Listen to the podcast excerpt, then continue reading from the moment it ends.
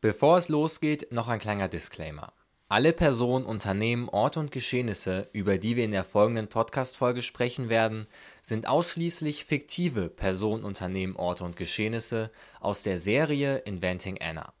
Wir meinen damit ausdrücklich niemand real existierenden und nichts real existierende und oder passierte. Und jetzt viel Spaß beim Hören. Die neue Netflix-Serie Inventing Anna beleuchtet ein Kartenhaus aus Schein und Sein, Geld und Gesellschaft sowie Macht und Mode. Wie gut ihr das gelungen ist, das diskutieren wir jetzt hier in Reingeschaut. Mein Name ist Mark Linden und das hier ist Reingeschaut. Schön, dass ihr mit dabei seid bei diesem Serientalk zur Miniserie Inventing Anna. Und ich bin heute natürlich nicht alleine da. Kira, die auch schon sehr oft hier in diesem Podcast zu hören war, ist auch da. Schön, dass du dabei bist. Danke, dass ich da sein kann. Springen wir direkt rein und bevor wir mit der ersten Folge anfangen, würde ich sogar noch einen Tick weiter vorher einsetzen. Das basiert ja so grob auf ähm, ja, wahren Ereignissen. Also es gab ja einen ähnlichen Fall, nenne ich den jetzt mal. Hast du das damals so mitbekommen? Das ist ja gar nicht so lange her, glaube ich. Also bevor nee, du die Serie tatsächlich angefangen gar hast. nicht. Wusstest du das? Nee, tatsächlich überhaupt nicht. Also ich habe dann auch ein bisschen recherchiert und das schien ja irgendwie wirklich tatsächlich durch sämtliche Medien gegangen zu sein. Aber ich Ja. weiß nicht, wo ich da war, aber in meiner Bubble ist es auf jeden Fall nicht angekommen. Also ich hatte es nicht so direkt auf dem Schirm, aber ich glaube, ich habe es schon mal gehört, weil ich sowieso diese Boulevard-Phänomene, was ja dieser Fall auch so ein bisschen war, immer sehr, sehr interessant finde. Ähm, deswegen habe ich mich auch ziemlich gefreut auf die Serie, obwohl ich da, ehrlich bin, so ein bisschen zwiegespalten war, weil ich, das ist ja so ein bisschen True Crime, könnte man es auch Mhm. bezeichnen. Also es geht so ein bisschen in die Richtung und ich bin gar kein True Crime Fan, weil ich das immer so einen Tick bizarr finde und so ein bisschen, ja, unsensibel finde, sich so über so Schicksale zu amüsieren. Nicht Ja. amüsieren, aber sich davon unterhalten zu lassen. Deswegen war ich erst so, ah, soll ich, soll ich das jetzt angucken? So, ähm, hab mir aber gedacht, Genau so okay, ging's mir auch. Oh mein Gott, ich bin so froh. Ja. Du bist mit der Erste, der auch dieses True Crime gar nicht gut findet. Ja, also ich kann verstehen, dass das Leute spannend finden. Es ist ja auch spannend, aber ich finde, das hat so einen ganz unangenehmen Beigeschmack, wenn man Mhm. Ja. das guckt. Also jetzt natürlich abgesehen von irgendwie historisch relevanten Krimi-Sachen, Ja. die, äh, die ja aber auch in eine andere Richtung gehen. Oder also Aktenzeichen hat ja auch eine andere Aufgabe. Aber ich dachte mir, okay, es scheint zumindest so, auch als man die ersten Folgen geguckt hat, als ob es da jetzt nicht irgendwie um Bedrohung für äh, Leib und Leben gibt. So, dann denke ich, ähm, dann ist das vielleicht eher okay, obwohl, da kommen wir auch später jetzt im Laufe dieser Folge zu, es da schon einige Sachen gab, die ich dann schon, ähm, schon ziemlich heftig fand. Äh, dazu aber später mehr. ja. Fangen wir chronologisch an bei der ersten Folge und ab hier gibt es jetzt die Spoilerwarnung für die komplette Serie Inventing Hannah. Inventing Hannah sage ich schon. Ich wusste, dass mir das früher oder später passiert, weil der letzte Serientalk war zur Serie Hannah. Inventing Anna. Wir gehen so ein bisschen chronologisch vor, würde ich sagen. Diese Chronologie, die die Serie nutzt, äh, das sind wir schon Mhm. ersten Punkt, die finde ich extrem spannend, weil es wirklich so wie so ein, ja, wie so ein Puzzle ist so. Jede Folge erzählt ja aus der Sichtweise einer beteiligten Figur etwas ähm, und so bildet sich nachher dieser ganze Fall zusammen und das kann ich schon mal sagen, fand ich extrem spannend, weil sich teilweise meine Einschätzungen ähm, oder meine Haltung zu gewissen Figuren wirklich krass geändert haben, weil ich ganz neue Infos zu der Person bekommen habe oder andere Sichtweisen. Aber das fand ich Ja. schon mal krass gelungen. Das hat die auch so am Ja. Leben gehalten, die Serie, fand ich. Da bin ich auch total bei dir. Ich fand's, das hat einen auch den, den Einstieg in die Serie etwas leichter gemacht. Also ich weiß nicht, ich habe generell manchmal so ein bisschen das, so tue ich mich so ein bisschen schwer damit, so in so neue Serien reinzukommen. Aber irgendwie, klar war das irgendwie am Anfang so ein bisschen viel, weil da war ja dann diese Sequenzen, wo dann ganz viele Hm? Interviewausschnitte mit verschiedensten Personen da irgendwie zusammengewürfelt wurden, aber trotzdem kam die Geschichte dann doch relativ schnell ins Rollen und ich habe Ja. nicht irgendwie zwei, drei Folgen gebraucht, um damit warm zu werden, sondern war direkt nach Okay. Folge eins. okay, ich, ich muss jetzt wissen, wie es weitergeht. Okay, da ist es mir irgendwie ganz anders gegangen, weil ich hatte die erste Folge geguckt und war jetzt mal so ein bisschen, ich sag mal, enttäuscht, weil ich dachte, das sind da so ganz traditionelle Standardmuster, die man irgendwie nimmt. So, also diese eifrige junge Reporterin, die nicht locker lässt, irgendwie ihr mieser Vorgesetzter, der ihr nichts zutraut, dann so ein etwas weiserer Chef von dem Vorgesetzten, der so viel Erfahrung hat, dass er sie dann doch gewähren lässt. Äh, dann der Anwalt, der von ganz unten kam, jetzt ist er oben, jetzt hilft er den Armen noch, die New Yorker Society, die nur auf Geld äh, aus ist. Und auch als wir das erste Mal Anna gesehen haben, dachte ich mir auch so, das ist einfach eine Person, die will einfach Fame und die will einfach Fame sein. Und dachte ich so, Mhm. boah, das ist aber sehr, sehr 0815 jetzt hier, was hier gezeigt wird. Aber dann kam es, was du gerade angesprochen hast, zu diesen Interviewausschnitten, die sich ja teilweise so krass widersprochen hatten. Ich glaube, da wurde ja der Designer befragt gesagt, ja, die hatte so viel Style-Empfinden und so. Und dann zack war der Schnitt zu einer nächsten Person, die gesagt hat, die wusste gar nicht, was sie sich morgens äh, da anzieht. Also vollkommen planlos.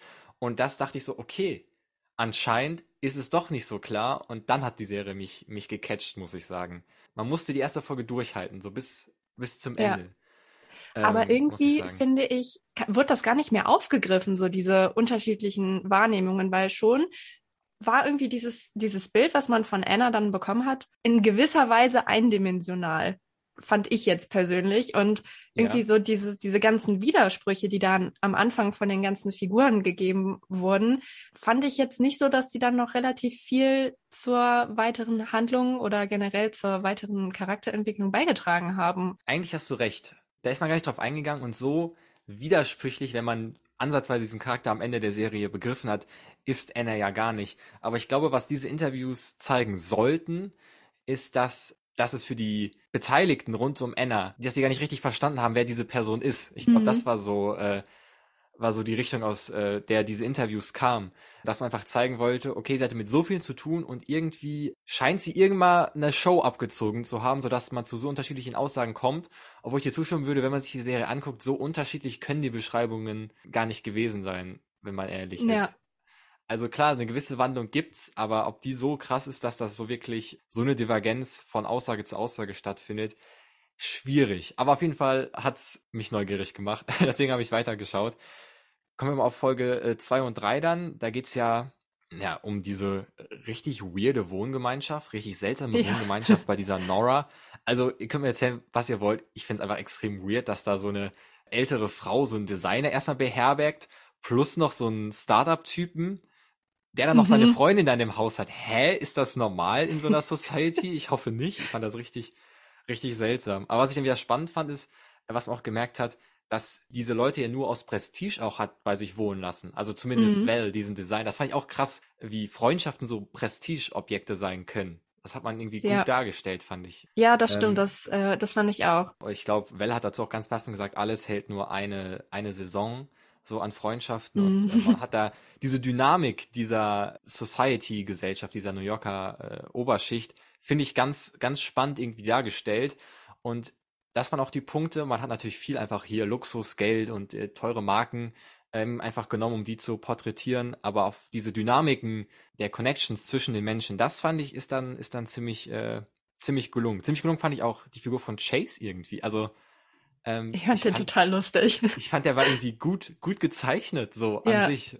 Also er ist so ein bisschen so ein Typ, der in deiner Instagram-Timeline ähm, auftaucht und irgendwie will, dass, dass du ihn so investierst. So, ich habe ein Projekt am Laufen schon mit kleinen Beträgen, ähm, Social, Ja. Social, wie heißt das, Social Marketing oder so, in so ein Schneeballsystem investieren sollst.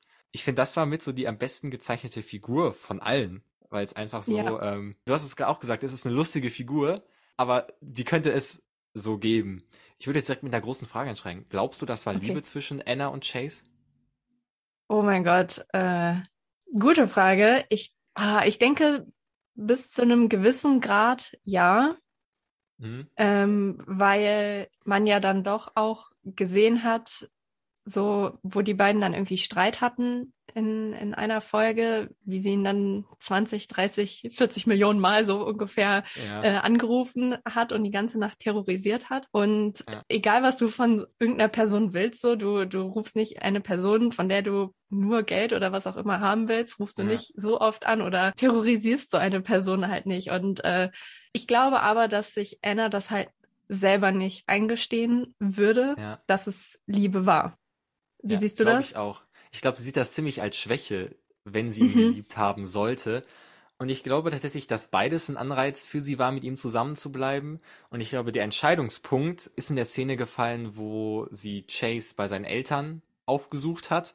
Und die beiden haben sich dann im Garten äh, ziemlich lautstark gestritten. Und dann hat, musste sie, glaube ich, abwägen. Soll ich entweder jetzt hier meinem Herzen folgen, sage ich jetzt mal Mhm. äh, ganz romantisierend, und ihm helfen, sein Wake mit wieder aufzubauen, seine Firma wieder mit aufzubauen? Oder soll ich jetzt ähm, auf mich achten, auf meine Karriere achten und ihn, sage ich mal, bei Nora verpfeifen? Hat sie ja auch Ja. dann am Endeffekt gemacht. ähm, um so ADF, ihre Stiftung, voranzubringen. Und ich glaube, das war ein ganz spannender Moment, weil da hat man gesehen, okay, für Anna steht ihre Karriere über allem anderen, aber das andere existiert ja noch in einer gewissen Form. Also sie ist ja trotzdem noch zugänglich für Liebe und Freundschaft und so. Und das fand ich war so eine der, der Schlüsselszenen auch der, der Serie gefühlt. Und auch einer meiner Lieblingslines ist auch in dieser Szene entstanden.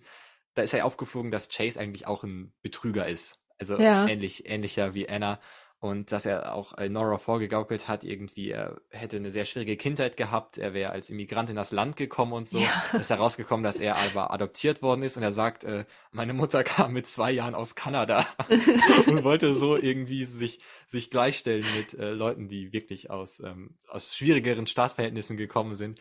Äh, das fand ich irgendwie eine sehr unterhaltsame, bitter unterhaltsame Szene. ja. ja, ich fand diese ganze, die ganze Chase-Geschichte irgendwie toll, weil man so auch einen Kontrast hatte. Und ich glaube, Anne hat das auch in dem Moment gesehen. So kann es auch laufen, mhm. wenn man am Betrügen ist. Das kann auch ganz schnell vorbei sein und dann muss man zurück nach Ohio zu seinen Eltern äh, ins Haus und versteckt sich für irgendwelchen Gläubigern. Und ich glaube, da ist Anna auch bewusst worden, okay, es kann auch richtig schlecht hier laufen. Und so was gab es ja auch äh, im späteren Verlauf der Serie. Mhm. Also auch mit Anspielungen auf das, auf das Fire Festival und so. Ähm, ja, ja. finde ich eine, eine, eine tolle Figur irgendwie. Und auch das, wo die auf der Yacht sind und so. Also ich finde, das hat mir sehr gut gefallen, wo man, wo man die beiden noch ähm, gesehen hat. So. Ja, umso trauriger fand ich es, dass die Figur dann ab der Hälfte der Serie überhaupt nicht mehr vorkam oder überhaupt keine Relevanz mehr hatte. Ja, stimmt. Ne, die ist ja gar nicht mehr vorgekommen. Ich meine auch gelesen zu haben, dass, also die Serie, habe ich ja schon am Anfang gesagt, ist ja auf so wahren Ereignissen, ist ja angelehnt ein bisschen, aber dass diese Figur von Chase so ziemlich frei erfunden worden ist. Vielleicht hat man deswegen, ah, okay. weil man sich so ein bisschen dann an die wahren Ereignisse halten wollte, hat man die äh, rausgeschrieben. Aber ich finde es auch irgendwie schade auf der einen Seite, aber auch irgendwie passend auf der anderen Seite, weil man das ja immer, waren ja immer neue Figuren irgendwie eingeführt. Ich meine, Nora und Val waren ja auch irgendwie ab Folge 4, 5 nicht mehr relevant. Mhm. Ähm, das fand ich irgendwie ganz gut. Und da ist ja Neff in den Mittelpunkt gerückt und Rachel und so weiter und so weiter. Ähm, ja, hat mir sehr gut gefallen. Lass uns mal über diese Kunstszene äh, sprechen. Ich würde tippen, du bist so ein Mensch, der auch so privat im Urlaub äh, in so in so Kunstmuseen geht. Nicht wirklich. Also ich habe das Gefühl, so langsam komme ich in so eine Phase, wo ich mich so ein bisschen für Kunst interessiere, aber ich kann damit überhaupt nichts anfangen. Ja, ja, geht, geht mir ähnlich. Also das ist wirklich so ein Ort, den ich so, also ich würde mich, glaube ich, gerne dafür interessieren, aber ich habe mir so, oh Leute, können, mhm. wir, können wir gehen? Also ich, ich hasse das, wenn äh, so kollektiv beschlossen wird, ja, wir müssen jetzt in dieses Kunstmuseum. Was soll naja, ich da? Will ich, will, ich jetzt, will ich jetzt nicht, will ich jetzt nicht weiter ausführen. Was ich aber passend fand in der Serie, dass man diese Kunstszene gewählt oder dass Anna diese Kunstszene gewählt hat, wenn man einfach merkt, das ist ein Ort, wo Prestige noch ziemlich viel zählt und wo wirklich ja, Connections geschlossen mhm. werden kann. Man hätte sich das nicht vorstellen, wie Anna jetzt auf eine Messe für ähm, für Baustoffe geht oder so, weil sie da einfach auch nicht, weil da zählen irgendwie nur äh, blanke mhm. Geschäftszahlen mhm. und Know-how in dem Bereich. Aber bei der Kunst, ich finde, da kann man ziemlich viel, ähm, kann man scheinen statt sein, so. Und das fand ich dann mhm. ganz clever, wie sie, wie sie das gewählt hat, so. Und ähm, das macht natürlich die Kunstszene so ein bisschen unsympathisch, wenn man das nur durch die Serie guckt, wo man denkt, okay, am Endeffekt ist es denen egal, was die kaufen, das hat man ja oft gesehen. Es geht ja nur darum, dass sie viel, viel Geld für so, äh, für so Werke geben. Aber das fand ich dann ganz gut gewählt. Und die Frage ist ja, ob Anna wirklich so eine kunstbegeisterte Person war oder ob die einfach das so als Mittel zum Zweck genutzt hat. Also weißt du, was ich meine? Mm, ja. Dass sie vielleicht auch sonst irgendwas anderes genutzt hätte. Könnte ich mir nämlich auch gut ähm, vorstellen. Ich weiß nicht, dadurch, dass sie sich ja auch so sehr für Mode interessiert hat und da halt mhm. für Designer und alles, glaube ich, dass es irgendwie sehr, sehr naheliegend ist. Also mhm. ich bin zwar in beiden Szenen jetzt nicht wirklich krass drinne, aber irgendwie passt das halt irgendwie so für mich total zusammen und ja. von daher glaube ich, dass sie sich ja, dass es so halb halb ist. So sie Vielleicht ist es auch irgendwie so ein bisschen Mittel zum Zweck so, aber ja. so ein gewisses Grundinteresse ist, ist ja da oder muss ja. da sein. Denke ich auch. Das passt ja auch sehr gut so zu allem anderen, ähm, was sie macht zusammen. Ich meine, es gibt ja nicht ohne Grund das Sprichwort Kleider machen Leute. Wo wir mhm. beim Thema Kleider sind, äh, gleich noch auf die Mode zu sprechen kommen, ging es ja auch auf die Pariser Fashion Week. mhm. wenn die so heißt. Da haben wir ja den ersten Moment gesehen, wo alles hätte auffliegen können auf einmal. Und zwar hat Chase ja Val gebeten, check mal ihren Reisepass, wo ja nicht Delway äh, drin stand, sondern äh, Sorokin. Und das dachte ich so, okay, krass, dass Chase das als erster hinterfragt. Wahrscheinlich, weil er ja auch in gewisser Weise ein Betrüger ist. Und dann ja. das hat es nochmal spannender gemacht, dass so zwei ähm, Betrüger oder Schwindler oder wie auch immer so aufeinandertreffen. Und der hat das dann ja ziemlich gut noch gedreht und Well so äh, ausgebotet. Er tat mir auch ein bisschen leid, wie er da vor dem Hotel ja. stand. Ähm, Total. Und, und rum, rumgeschrien hat. Aber das dachte ich so, okay, das ist vielleicht der erste Moment, ähm, wo das zusammenbricht. Hättest du in der Serie mehr Momente gewünscht, wo es knapp ist? Nee, irgendwie nicht, weil dann ist es so dieses typische, oh mein Gott, wir sind gerade noch so davongekommen und ich glaube, ja. das wäre zu künstlich erzeugte Spannung. Und ich habe mich eh irgendwie zwischendurch so gefragt, so ob die wirklich alle so blauäugig sind, dass niemand da irgendwie so hinterkommt. Ich meine, sie hat ja dann noch nicht mal irgendwie gefälschte Pässe oder sowas so gehabt, ja. wo dann ihr, ihr Künstlername dann drauf stand, sondern auf allen wichtigen Dokumenten stand ja immer ihr, ihr bürgerlicher Name drauf. Und da habe ich mich irgendwie so ge wirklich gefragt, so, warum checkt das niemand?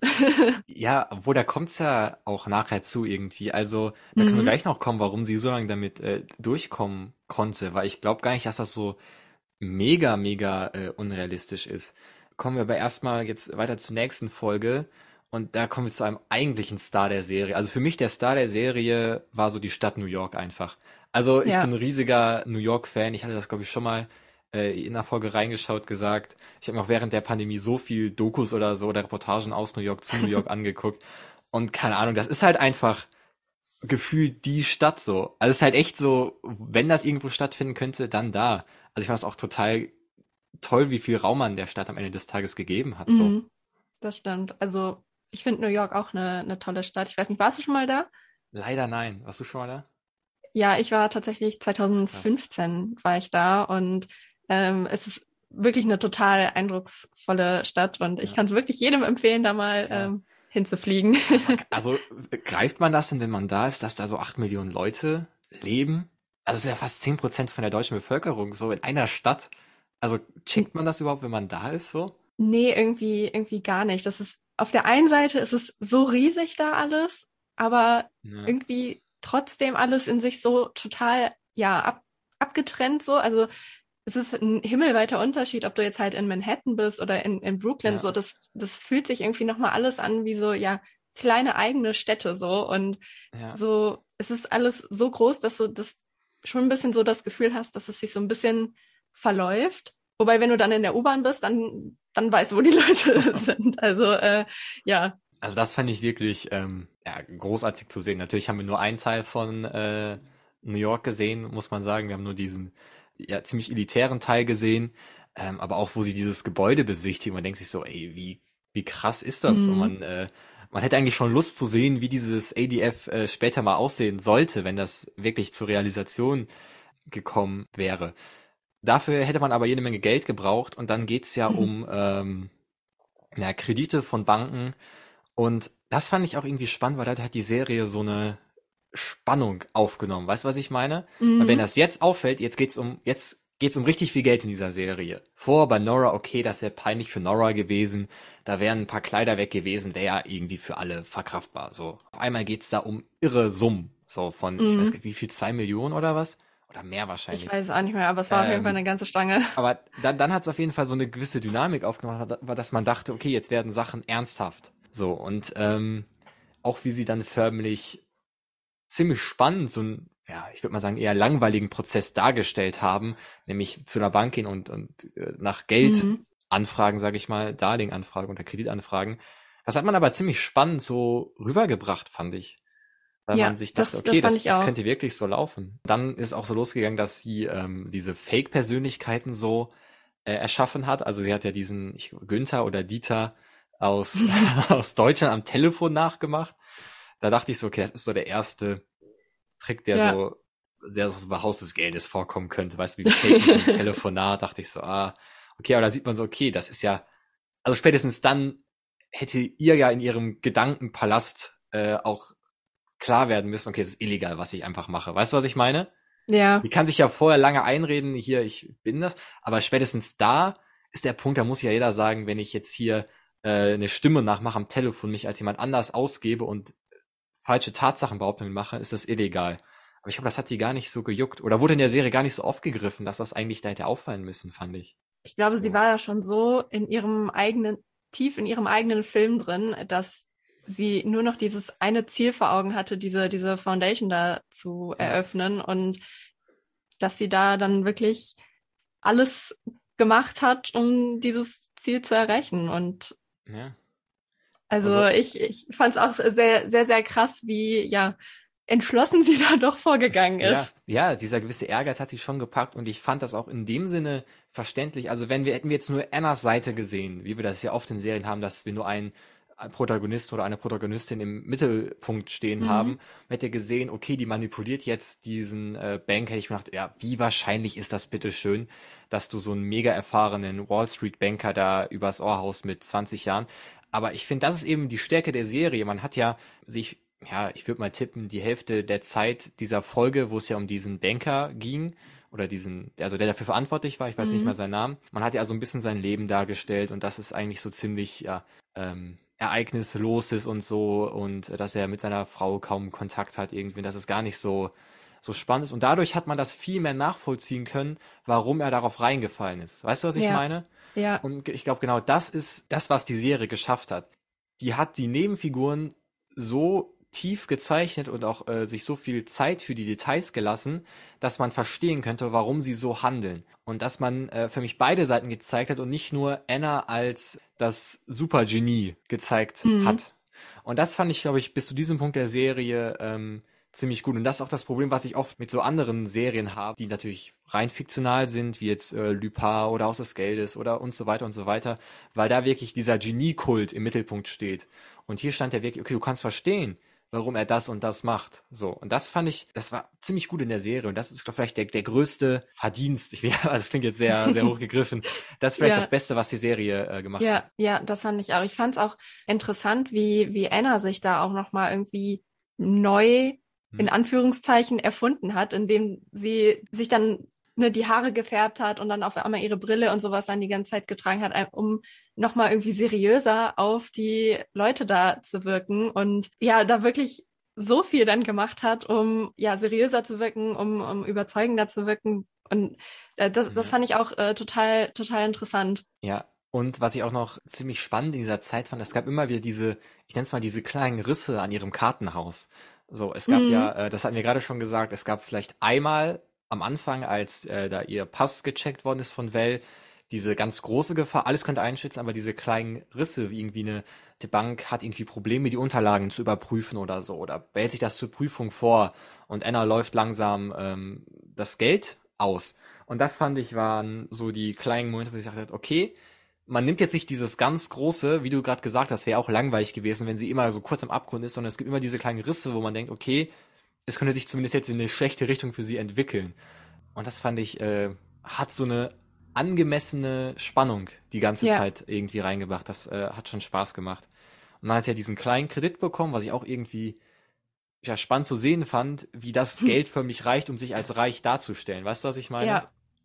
Ja, total. Also, das fand ich schon äh, mhm. ziemlich, ziemlich spannend. Was ich ein bisschen, ich weiß nicht, vielleicht überzeichnet fand, weil so diese ganze New Yorker Society, also teilweise wurde die ja sehr stark nur, es geht nur um Prestige und um Geld reduziert. Also auch das mit diesem äh, Squash-Platz, mhm. dass der einfach, weil irgendwie schlechte Geschäfte gemacht und sich das anscheinend so schnell rumspricht, dass er einen anderen Platz bekommt.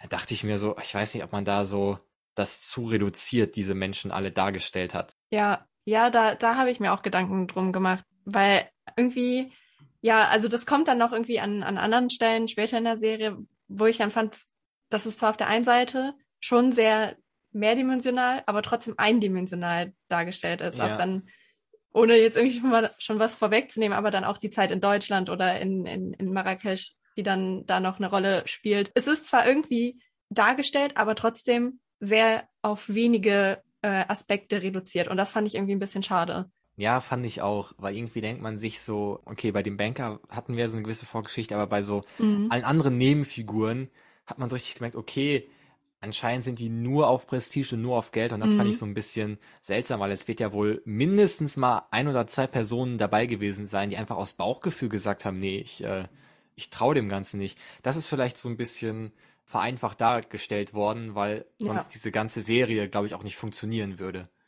Ja, Weil ja, man nicht das diesen. Kontrast so Anna gegen die da oben hätte zeichnen können. Was ich noch sagen wollte, ein sehr schönes Easter Egg war, dass Anna ja anscheinend in der Serie bei diesem Gründer des, des Fire Festivals ähm, übernachtet hat. Ich weiß nicht, ob du das mitbekommen hast. Das war so ein geplantes Luxusfestival auf den Bahamas, was aber äh, komplett schiefgegangen ist und ich glaube auch die Gründer äh, dann Strafen bekommen haben. Das Ähm, ist und- gar nicht bei mir angekommen. Ach so, da gibt's glaube ich auch eine Doku auf Netflix zu. Ja, das war auf jeden Fall so, wo dann auch so Kylie Jenner und so für geworben hatten und dann wurden die nachher in so Notzelten untergebracht und Notverpflegung, weil dann Sturm war und so. Auf jeden Fall hat man das so ein Krass. bisschen gestriffen, weil das vielleicht ein ähnliches Boulevardphänomen war. So, es gab ja glaube ich noch einen Typen, der da so gestriffen worden ist, äh, so als Easter Egg. Da bist du viel tiefer drin als ich in der Materie. Okay. Ähm, kommen wir eine Folge weiter und zwar da checkt Anna ja in das Hotel ein und Ich Mhm. finde, das hat so ein bisschen das Prinzip Anna im Kleinen dargestellt, fand ich. Weil wie sie nur mit den Mhm. Hundertern so alle äh, total geschockt hat und so und alle haben sich darum gerissen, äh, ihr Gepäck zu tragen, ihre, äh, was auch immer Neff, wie man ihren Beruf nennt, Assistentin oder Betreuerin nicht da Concierge? gewesen zu sein. Das kann sein. in, in ja. dem Hotel. Also keine ich Ahnung. Ja, ich fand auch cool, dass man so ein, so ein Backstage-Einblick mal in so ein Luxushotel irgendwie bekommen hat. So, das war schon, war schon spannend. So, und weil Neff ja so die erste Person ja auch in der Serie ist, bis vielleicht auf die Reporterin, die so zu normal Bevölkerung gehört, würde Ja, ich sagen. So, Das das, stimmt. war, war ganz spannend. Wobei Ähm, ich fand irgendwie, dass ab der Folge, also das ist mir beim Gucken irgendwie total aufgefallen, dass da irgendwie ein ziemlicher Bruch war. So zum einen, Mhm. was die Charaktere halt irgendwie anging. Irgendwie so die, die in der ersten Hälfte der Serie vorgekommen sind, sind dann irgendwie Ja. überhaupt nicht mehr vorgekommen. Und ich weiß nicht, irgendwie, keine Ahnung, ich hatte auch, glaube ich, dann ein paar Tage hatten wir dann nicht weitergeschaut und ich war, Mhm. es ist so, okay, was ist das für eine Serie? So, so, ähm, ich, Ja, ich fand ja. das irgendwie total schwierig und bin da irgendwie überhaupt erstmal die Folge über nicht klargekommen, ob ich da Ja. jetzt irgendwie aus Versehen eine Folge übersprungen habe oder so. Und ich glaube, da liegt vielleicht ja auch zeitlich irgendwie so ein bisschen was Ja. dazwischen, was dann einfach nicht irgendwie abgedeckt wurde bei der Recherche von der Journalistin damals. Aber das fand ich irgendwie ganz, ganz schwierig. Stimmt, also jetzt, wo du sagst, ähm, so ab dieser Folge werden ja auch die weiteren Hauptfiguren, also sprich Rachel und Casey und Neff eingeführt. Ähm, Mhm. und auch spannend, wo du es jetzt sagst, ich glaube, weder Nora noch Val noch Chase, die ja vor allem in Genau. den ersten Folgen sehr präsent waren, ähm, werden auch im Gerichtsprozess irgendwie gezeigt oder Ja. ihre Reaktion wird groß gezeigt. Also es wird nur zeitlich gesehen am ganz am Anfang der Serie werden sie ja kurz gezeigt, wie sie auf den Prozess reagieren und auf die Bekanntmachung, aber so richtig kann gar Ja. nicht ihre Reaktion irgendwie absehen. Sie treten auch gar nicht in äh, Erscheinung. Stimmt. Und ich war noch übrigens Und- gar nicht in diesem Abspann dabei, wo man äh, irgendwie verglichen hatte, die fiktionalen Figuren mit Ja, den realen Vorbildern. Stimmt. Sind die auch gar nicht stimmt. vorgekommen. Jetzt, wo du sagst, stimmt, man hat da einen sehr starken Cut gemacht. Und ich fand halt auch irgendwie so ein bisschen komisch, weil in den ersten Folgen, da hast du dann halt irgendwie gesehen, wie sie sich ihr Umfeld aufgebaut hat. Irgendwie jede Mhm. Figur wurde irgendwie so ein bisschen eingeführt, so für den Zuschauer. Aber dann auf einmal, gut, Neff, die, die fällt dann nochmal außen vor, aber dann Rachel und Casey, die waren auf einmal da, so. Die sind dann auf einmal da zusammen in dem, in, in dem Fitnessstudio dann da zusammen und auf einmal hat sie da halt schon irgendwie ihr soziales Netz und Stimmt. das fand ich irgendwie total schwierig irgendwie so nachzuvollziehen. Und ja, irgendwie kommt, kam das irgendwie so alles so ganz, ganz aus dem Nichts. Ja, stimmt. Ähm, da ist eine gewisse Lücke irgendwie. Aber es gibt noch eine Lücke in der Serie, die nicht geschlossen worden ist. Wir starten ja für mich in der ersten Folge auch damit, Anna ist schon wer in dieser Mhm. Gesellschaft. Also sie ist nicht die größte, aber Val hat ja gesagt, man kannte sie schon irgendwie, man wusste, dass sie Style hat, sie wusste, dass sie weiß, wo man den besten Wein bekommt, den besten Lachs bekommt. Und dann hat man sich auch gefragt, okay, wie ist sie da hingekommen? Und es gab ja, da kommen wir später zu, diese Folge, wo der Vivian bei den Eltern in Deutschland war. Mhm. Aber irgendwie dachte ich mir, wo ist denn dieser Moment, wo sie sich ins Flugzeug gesetzt hat, wo sie nach New York gekommen ist? So, weißt du, was ich meine? Wo Ja. ist sie in New York gestartet? Das fehlt ja. Wir sehen so ihre Kindheit, wie sie in der Schulzeit war und dann ist Cut, äh, sie ist eine vergleichsweise mittelgroße Nummer in der New Yorker Society und da fehlt komplett ein ganzer Part. Ja. Und ich dachte, das wird nachher noch aufgelöst, nachdem sie in Deutschland waren, aber das ist, war einfach, man wusste es nicht. Das finde ich irgendwie schade. Es gab so ein paar Dinge, die musstest du irgendwie gefühlt einfach hinnehmen. Ja, also das war, und vor allem das wäre auch mit der spannendste, aber was heißt mit der spannendste, aber das wäre extrem spannend. So wie startet man für mich von null in New York dann in so Ja. eine, in so eine Szene rein, aber das fällt weg und dann diese richtig weirde Folge in Deutschland, aber komme ich später zu. Ähm, was ich noch ganz spannend finde, äh, dass der Mann von Neff das ja komplett durchschaut hat. Mhm. Was auffällig ist, auch die Frau des Anwalts ist ja auch gegen Anna, hat Anna auch irgendwie durchschaut, so ziemlich früh. Ja. Und auch der Mann von Vivian, und jetzt meine Theorie, diese drei Partner von Figuren, die mit Anna zu tun haben, haben ja Anna durchschaut. Ich glaube aufgrund dessen, weil sie nie persönlichen Kontakt mit Anna hätten, Ja. hatten. So, dass ihre Aura anscheinend doch was bewirkt. Das finde ich war auch ganz interessant zu sehen, so. Ich fand es sehr, sehr interessant, dass die sich so von ihr haben einlullen lassen und auf der Mhm. anderen Seite aber sich von ihren doch persönlich engsten Personen, also dann halt ne die Frau von dem Anwalt Ja. und die, der Mann von Vivian und so weiter. Also diese diese Menschen haben so eine wichtige Rolle in den individuellen Leben, aber die schauen dann halt einfach komplett auf die Warnungen und so Ja, und ja. das das fand ich krass, was was für ein Vibe Anna da, doch dann da irgendwie ja, geben muss, wenn du mit Das der fand- zusammen bist. Das fand ich auch spannend und ich fand auch eine sehr schöne Szene, die ich dachte erst, das ist einfach eine lustige Szene, aber jetzt, wo man drüber nachdenkt, ist die eigentlich ziemlich bedeutungsstark, wo äh, der Anwalt und seine Frau und Vivian und ihr Mann sich im Restaurant treffen Mhm. ähm, und ich glaube, Vivian kommt ein bisschen später und dann reden ganz kurz der Mann von Vivian und die Frau vom Anwalt miteinander und sagen so, ja, ach so, bei euch, äh, ihr habt auch eine ganze Wand freigeräumt äh, für Fotos von Anna oder so. Und dann so, ach so, bei euch wird sie auch so, sie äh, ist Anna mitgemeint. Das fand ich, äh, fand ich irgendwie ganz, ganz spannend zu sehen. So kommen wir noch mal zurück ins Hotel äh, zu Neff. Die wird ja ganz kurz eingeholt, Mhm. als diese Sache mit der Kreditkarte ist. Das war vielleicht so der zweite ähm, Punkt, wo alles hätte auffliegen können, fand ich. Ja. Und es war wieder eine Person, die ihr sehr nahe stand, die dafür gesorgt hätte. Also Neff ist ja Mhm. kurz aufgewacht, bevor sie irgendwie noch mehr, noch mehr reingezogen worden ist. Und was ich auch bis zu der Folge irgendwie angenehm fand, ich hatte irgendwie richtig Angst, dass ihre Taten total glorifiziert werden und guck mal, wie clever sie ist. Aber ich finde, bis zu diesem Punkt war das gar nicht so krass. Also man hat gezeigt, okay, sie ist clever in dem, was sie tut, aber es gibt auch so ein paar Punkte, wo man ganz klar sagen kann, okay, sie ist irgendwie nicht der Robin Hood von Manhattan. Vor allem in einer Szene, wo sich, ich glaube, die, die Zimmermaid irgendwie abgebrannte Bitches nennt und ähm, also ziemlich abfällig auch über die spricht. Und dann auch Neff, glaube ich, sagt so, nennen sie doch nicht so, sie machen doch eine, eine wichtige und harte Arbeit hier im Hotel. Und das fand ich waren so Momente, wo man auch gemerkt hat, okay, die Serie versucht so eine, äh, so eine Balance zu halten irgendwie, was ich wichtig finde bei so Persönlichkeiten. Ja, wobei Anna hat ja, wenn man nicht nach ihrer Nase getanzt hat, so hat sie ja doch relativ schnell, relativ abschätzig über die Person dann geredet. Von Ja. daher glaube ich irgendwie, dass da halt irgendwie einfach nochmal so ein, so ein Charakterzug von ihr hervorgehoben wurde. Ja, das hat man auch am Anfang gesehen, wie sie erst über Nora richtig äh, hergezogen hat, bis sie dann Mhm. wichtig für sie wurde und dann hat sie über Chase Ja, genau. richtig hergezogen.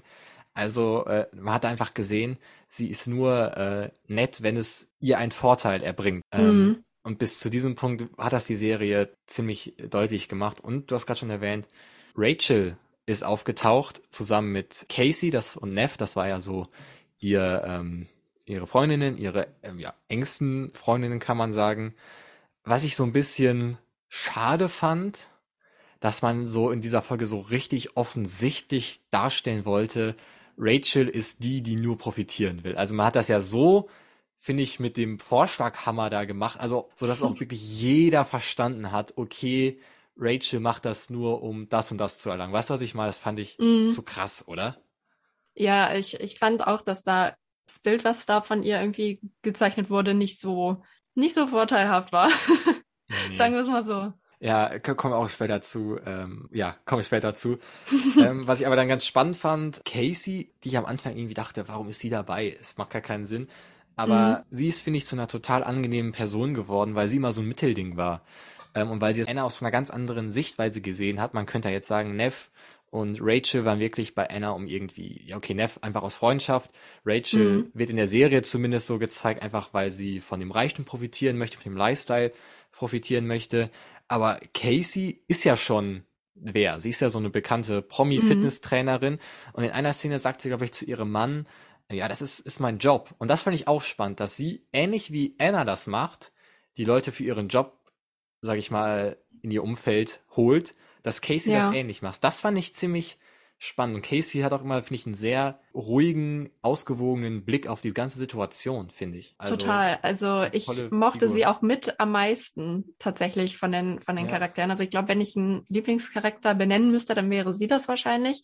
Und mhm. ich fand das auch sehr, sehr gesund, ähm, dass sie da doch irgendwie auch immer so eine gewisse Distanz zu ja. gewissen ja. Situationen hatte. Ja, genau, das, das stimmt ich hätte jetzt gesagt, sie war immer die Person, die in der Mitte war, aber das stimmt vielleicht eher, was du gesagt hast, dass sie einfach die Fähigkeit hatte, sich mal kurz rauszunehmen und von außen da drauf zu gucken, um auch eine Distanz aufzuwahren. Der hat doch ja. irgendwie gesagt, als sie im Hotelzimmer war, ja, ich habe einfach entschieden so, Anna ist nicht mehr Teil meines Lebens und sie hat es einfach auch dann geschafft, ähm, Anna erstmal in der Lobby sitzen zu lassen. Klar, einmal hat sie sie reingeholt, so, mhm. was einfach menschlich auch ist, aber die hatte irgendwann dann schon so eine gewisse Stärke und auch ziemlich klar sehen, dass jetzt Rachel unfair behandelt worden ist und so, ohne aber irgendwie auszuflippen und komplett ja. fertig zu machen. Sie war auch so eine Verbindungsperson auch zwischen Neff und Rachel. Ja, das fand ich einfach ziemlich, ziemlich stark gemacht. Dann ging es nach Marokko. War schon das Highlight der Serie, die Folge, oder? Ich fand's äh, echt sehr cool. ja, ich auch. Ich fand's erstmal cool, dass man nochmal die Location gewechselt hat. Ähm, eigentlich dachte ich, oh, muss das jetzt sein, dass ihr jetzt noch. Ich dachte erst, die bauen jetzt noch so einen Urlaub auf, um noch so eine Folge einfach Luxus und Geld zu zeigen in so einem äh, wunderschönen Hotel. Aber irgendwie fand ich, war das mit Abstand die spannendste Folge, weil wir nochmal in dieser Folge ganz viele Sichtweisen, oder das waren zwei Folgen vielleicht, wo das vorkam, ganz viele mhm. Sichtweisen hatten. Wir hatten einmal Rachel, wir hatten einmal ähm, Casey äh, wir hatten Anna so ein bisschen und wir hatten noch diesen äh, Kameramann Noah, der ja. den Braten ja auch irgendwie gerochen hat. Ah, ich fand die ganze Sache in, in Marokko war irgendwie spannend, weil da auch so der erste Glitch in dieser perfekten ähm, äh, Hülle von Anna war, wo sie da im Telefon gesagt bekommen hat, sie kriegt den Kredit nicht. Erinnerst du ja. dich? Und dann irgendwie ja. äh, ausgerastet ist, dass er erstmal dachte, okay, jetzt kann sie sich nicht beherrschen, weil sie konnte sich sonst bei jedem Rückschlag extremst beherrschen aber dann war sie auf diesem äh, Tennisplatz mit Bademantel und, und, und äh, einem alkoholischen Getränk. Ja, der Rachel hat mir so leid getan, wie sie dann für alles zahlen musste. Es wurde ja, oder was heißt angeboten hat. In gewisser Weise war das ja nicht 100% freiwillig. Oh, und wie sie dann da in diesem äh, Park waren und da mussten sie 200 oder 500 Dollar pro Person zahlen. Mhm. ähm, das, das fand boah. ich auch krass. Also es war irgendwie sehr spannend, aber auch sehr unangenehm zugleich, einfach irgendwie, weil diese, diese ganzen Dynamiken da ja auch total ins Wanken gekommen sind. Ja. Und ähm, ich kann irgendwie verstehen, warum Rachel das dann alles bezahlt hat und so, einfach weil es ja eine komplett unangenehme Situation ja. so für alle Beteiligten war. Und ich fand es halt einfach krass, dass Anna, also ich glaube, man kann das eigentlich gar nicht anders sagen. Also der, der ist halt einfach irgendwie komplett eine Sicherung durchgebrannt, als ja. sie da den Anruf bekommen hat. Und ich frage mich halt wirklich, was bei ihr dann im Kopf halt los war. Irgendwie, mhm. ob ihr Projekt dann zu dem Zeitpunkt schon so nah am Scheitern war, ähm, ja. dass sie da halt einfach so einen kompletten Ausraster hatte man hat ja auch gemerkt, dass obwohl sie da in dieser, in diesem Paradies fast ist von dieser Hotelanlage, die man ja wirklich hätte gar nicht verlassen müssen, so wie das da geschildert worden ist, ja. Äh, dass sie ja trotzdem ziemlich angespannt immer gewirkt hat. Das hat man auch schauspielerisch, finde ich, einfach krass gut dargestellt. Und ja, wie du gesagt hast, die ganze Situation war so bedrückend, weil das heißt, man kennt die Situation, aber man kann sich damit ja in gewisser Weise identifizieren. Also ich meine, jeder äh, kennt das ja, wenn man irgendwie an der Kasse steht und dann, ähm, mhm. ich hatte das letztens, dass aufgrund dieses ganzen kontaktlosen Zahlens während der Pandemie ich meinen Code einfach nicht mehr wusste von meiner, von meiner, von meiner Bankkarte und stand dann so im Geschäft vor und das, man merkt so richtig innerhalb von Sekunden so, ah, scheiße, was, äh, was, was passiert hier so? Und also jeder kann ja irgendwie relaten wie äh, mhm. Rage und dann auch in dieser Extremsituation mit den furchteinflößenden Personen, die dann mit ihr gefahren sind in dieses Museum und so Ey, das ähm, war irre spannend. Auch diese Flucht dann, dass die Situation so weit ausgeartet ist, dass der Kameramann äh, Noah gesagt hat, okay, komm, äh, Rachel, spring ins Auto, wir müssen hier weg, so, wir müssen fliehen. Ja. Also, ja. das war wirklich der Höhepunkt der Serie, fand ich. Ähm, ja, ja, total. Also spannungstechnisch auf jeden Fall. Aber ob das so clever war, den so früh irgendwie zu setzen, so danach kam auch diese Deutschland-Folge, Und dann ist die Spannung Mhm. so extrem runtergefahren. Und ich glaube, das war nicht clever, weil dann dachte ich so, oh, jetzt kommen aber noch drei Folgen, obwohl das Spannendste schon vorbei ist, irgendwie so. Ja, ich fand, Ähm. jede Folge hatte dann irgendwie nochmal so eine eigene Spannung halt in sich.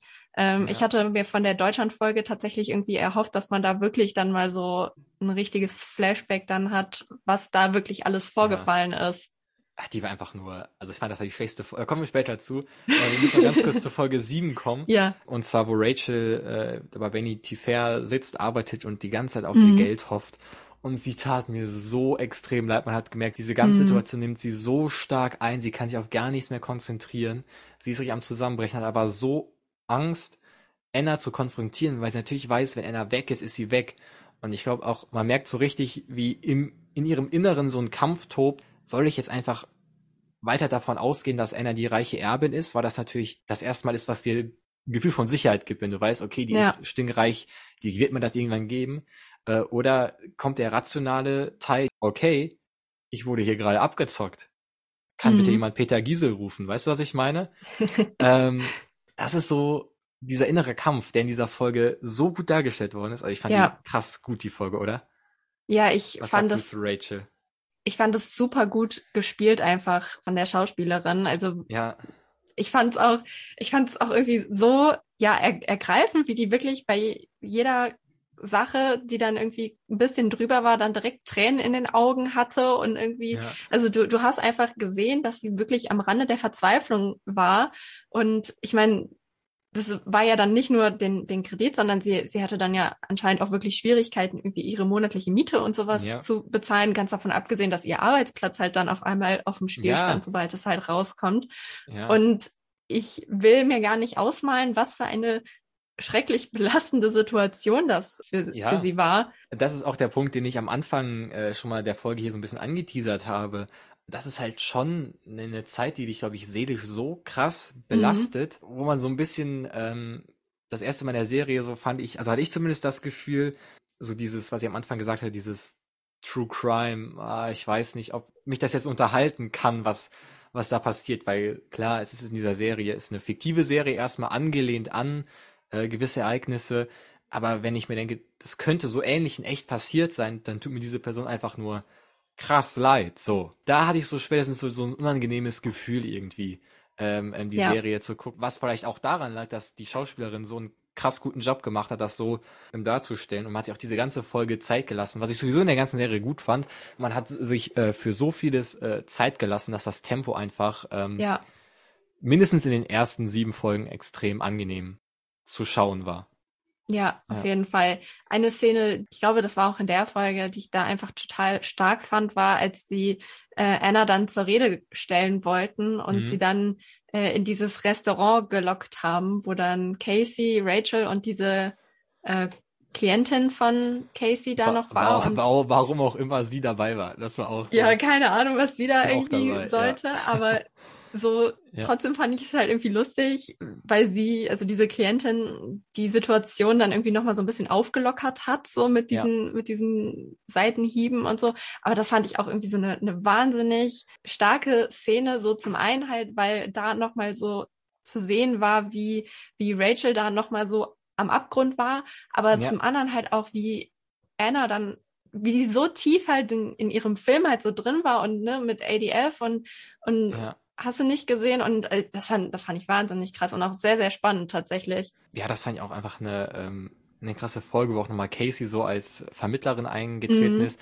Und ich finde auch diese Entwicklung, die Rachel gemacht hat, wie sie einfach viel mehr Selbstbewusstsein und Stärke entwickelt hat, auch einfach äh, total gelungene Serie. Wir erinnern uns ja, als sie in Marokko war, wo sie richtig Angst vor jeder Rezeptionistin äh, und jedem Ja. Fahrer da hatte und ihre Kreditkarte gegeben hat und wie sich am Ende wirklich dazu aufgerafft hat, irgendwie zur Polizei zu gehen, zu Staatsanwaltschaft zu gehen ähm, und auch zur Verhaftung beizutragen. So kann man jetzt vielleicht sagen, okay, das war vielleicht mies, obwohl ich das nicht so finde, ähm, aber einfach die Entwicklung, die sie gemacht hat, auch mit Hilfe von Casey, war einfach eine, eine Mhm. starke so an sich. Und Anna kommt auch zurück aus Marokko und dann läuft für sie ja nicht so gut. Und ich finde auch krass, dass sie erstmal, obwohl ihr Beruf ja, sag ich mal, äh, so socializen ist, so connecten ist mit anderen Leuten, keine hat, wo sie erstmal dann schlafen kann. So, weißt du, sie Ja. geht ja zu Casey und die lehnt sie ab, warum auch immer sie nicht zu Neff gegangen ist. Aber das fand ich irgendwie, hart zu sehen, wie er auf so, so einen ganz kalten Boden auf einmal gefallen ist. Ja, total. Und da wiederum frage ich mich, was ist mit den ganzen Kontakten, die sie vorher schon gemacht hat? Ja, aber vielleicht, weil also, sie auch also alles hinter sich einreißt, so. Weißt du, was ich meine? Ja, gut. Also ich meine, so, sie hatte ja dann auch da in dieser Folge mit den, mit den ganzen Bankern und so, hatte sie ja dann irgendwie auch nochmal irgendwie so einen ganzen Kreis um sich aufgebaut, der dann irgendwie ja. gar nicht so wirklich thematisiert war und, oder wurde. Und ich fand es dann einfach krass, so, dass sie da halt einfach dann auf einmal niemanden mehr hatte, so. Ja. Oder es zumindest so, so schien. Und so, äh, ja. liegen lassendes Fastfood essen muss. Und dann gibt es auch eine, ähm, eine Szene, wo sie sich dann, glaube ich, im, im, in der Spiegelung des Fensters anschaut und man so richtig merkt, so, so langsam gibt's da so einen Funken der Realisation, wo sie jetzt ja. steht. Ähm, ja. Aber ich glaube, den verdrängt sie sofort wieder. Ja. Ähm, ja, einfach spannend zu sehen. Und übrigens, was ich noch zu Rachel sagen wollte, wir haben ja schon gesagt, dass es für sie eine schlimme Zeit war. Was ich mhm. aber auch glaube, was man so ein bisschen außen vor lässt, diese ganzen Hotels, die ja betrogen worden sind von Anna. So, das haben wir auch in der Szene gesehen, wo Neff Druck gemacht worden ist, äh, hol das Geld rein. Ich glaube, dass äh, das ja auch in anderen Hotels so war, dass da im Hotel selber ein Schuldiger gefunden worden ist. Weißt du, was mhm. ich meine? Der ja. äh, irgendwie dafür verantwortlich war oder der das gewährt hat, dass sie erstmal ähm, anschreiben konnte, ihre Schulden. Und das darf man auch nicht vergessen, dass da ja wahrscheinlich auch eine gewisse Anzahl von Hotelmitarbeitern ist, die die Schaden davon tragen so. Ähm, ja. Und diese nicht so mega reich wie, wie Nora, wo man sagen kann, okay, es ist, ist trotzdem Schaden da, so emotionaler, aber zumindest ein finanzieller Schaden ja. ähm, ist nicht schwerwiegend vorhanden. So, das äh, finde ich sollte man auch nicht auch nicht außer Acht lassen. So, ähm, dann ging es nach Deutschland. Ich weiß nicht, find's, fand ich ein bisschen. Ich finde es erstmal weird, so Deutschland in so einer amerikanischen Serie dargestellt zu sehen. Oder? Ja. Also es hat irgendwie komisch angefühlt. So, ich kann aber ja. nicht sagen, warum, oder? Total. Also ich ich fand es so spannend, das halt aus amerikanischer Sicht so zu sehen. Ich fand erstmal total interessant. Also die waren ja in, in Eschweiler, was ja, ja jetzt nicht, nicht, so unendlich weit ja. von, von uns entfernt ist. So. Stimmt, aber nicht in, nicht in Eschweiler gedreht tatsächlich. Was ja, okay, gut, ja. gut, das dachte ich aber, mir dann tatsächlich schon. Aber so, dass es in Eschweiler spielt. Und ich fand das irgendwie dann rückblickend total, eigentlich total dumm, aber mir, mir schoss das dann so durch den Kopf. Die ist in, in Berlin gelandet und sind dann, also ne, von, von New York nach Berlin, das sind dann ja, keine Ahnung, auch nochmal irgendwie 13, 14 Stunden Flug und dann ja. fahren sie von Berlin Richtung Aachen, dann mit dem Zug auch nochmal ja. irgendwie 10 Stunden oder so, anstatt ja. halt irgendwie, keine Ahnung, bei einem anderen Flughafen zu landen oder so. Ja. Also ich, ich weiß nicht, man merkte da irgendwie so, dass es so Entfernungsverhältnisse nicht so ganz Oder weil man einfach nur, weil man einfach nur Berlin kennt so. Ja, genau. Äh, außerhalb von Deutschland und deswegen so, okay, wir landen in Berlin so. Genau. Ähm, ja. ja, ich fand die ganze Folge irgendwie so ganz komisch ähm, mhm. gemacht, weil man auch auf der einen Seite, glaube ich, wollte man nicht in so Klischees verfallen, äh, was man ja auch äh, durch die Assistentin, die dann Vivian vor Ort hatte, gezeigt mhm. hat, aber dann saßen die trotzdem in so einer richtig unnormal urigen äh, Kneipe und haben auch so Bierkrügen getrunken und so. Und was auch immer diese, diese Schule so war, also ich weiß nicht, ob mhm. das normal ist. Ich habe nie so eine Schule gesehen, die in so einer, in so einem Art, in so einer Art Schloss war. weißt du, was ich meinte? ja. Und ich hier so, hä? Ich fand's irgendwie, ich fand irgendwie alles weird. Und das hat mir auch gar keine Erkenntnis bezüglich Anna gegeben. Also bin ich ganz ehrlich. Also. Ja. Die ganze also Gespräche mit dem Vater, ich habe da gar nicht, was wollte, was sollte das alles? Hä, hat er nicht im Endeffekt gesagt, so ja, dies Anna war einfach schon immer so. Wir wissen nicht warum. Erst dachte ich, die fahren diesen ganz simplen Ansatz, oh, sie wurde früher gemobbt und jetzt ist sie, äh, mhm. die, jetzt zahlt sie es allen heim.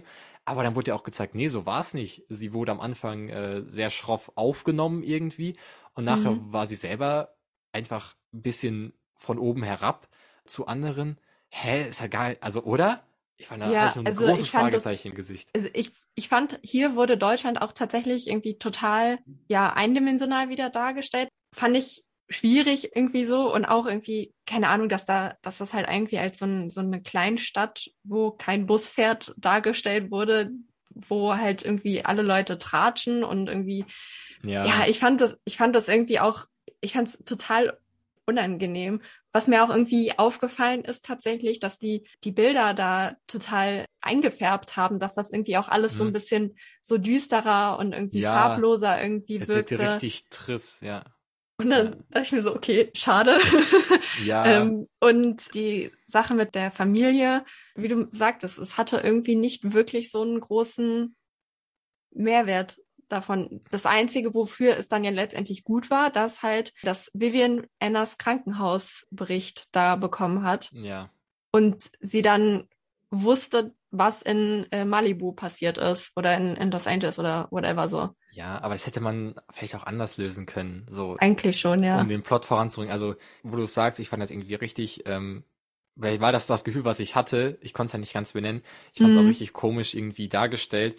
Und ähm, keine Ahnung, es gibt Serien, die das einfach gut hinkriegen. Wir hatten das letztens hier im Serientalk zur letzten Staffel von Hannah, mhm. ähm, wo die es einfach geschafft haben, ein so authentisches Europa zu zeichnen, weil die Serie spielt auch in Paris, Deutschland ähm, und noch vielen weiteren äh, und Tschechien und Prag ähm, und vielen weiteren europäischen ähm, Locations, sage ich mal, und hat man das so on point getroffen, dass es null überzogen wirkte, ähm, einfach authentisch wirkte und das war einfach äh, recht komisch gemacht. Mich hat auch mega diese diese Assistentin so genervt, weil man wollte da auch irgendwie noch eine Story einbauen, mhm. dass äh, Vivian von ihr genervt ist und dann finden sie wieder zusammen und ich dachte, hä, also die ganze Folge fand ich war komisch.